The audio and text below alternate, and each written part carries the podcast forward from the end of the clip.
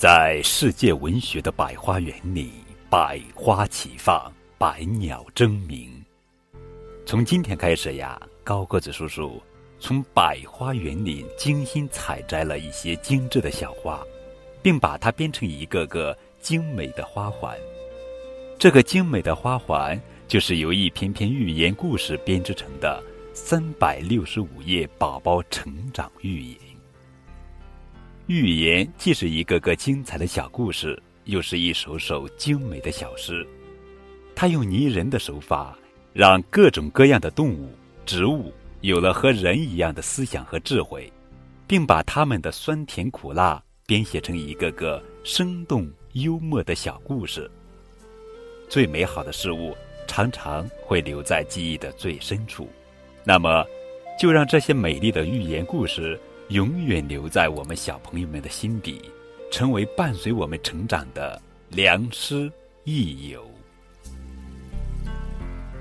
亡羊补牢。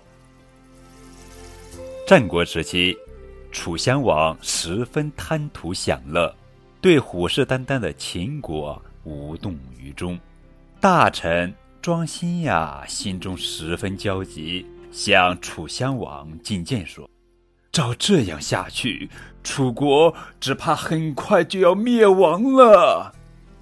五个月以后，秦国果然出兵入侵楚国，楚国的都城沦陷了。襄王逃到了齐国的城阳去避难。到这时，他才相信了庄辛的话。于是，襄王派人到赵国，把庄辛请回来，恳切地说：“过去。”我没有听先生的话，才落到今天这步田地，求你给指条路吧。庄辛见襄王确有悔过之意，便给他讲了一个故事：从前有个牧民养了一群羊，一天早晨呀，他发现羊少了一只，他围着羊圈转了一圈儿。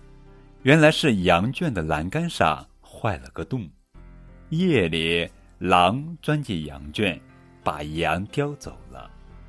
邻居劝他说：“你赶快堵上这个窟窿吧。”牧民生气地说：“羊已经丢了，还修羊圈干嘛？”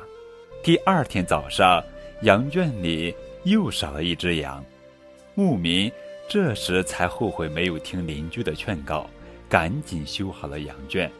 果然，从此以后，他的羊再也没有丢过。庄辛讲完故事，对襄王说：“连牧人都知道亡羊补牢的道理，何况楚国还有几千里的国土？只要大王您肯改过自新，还怕治理不好国家吗？”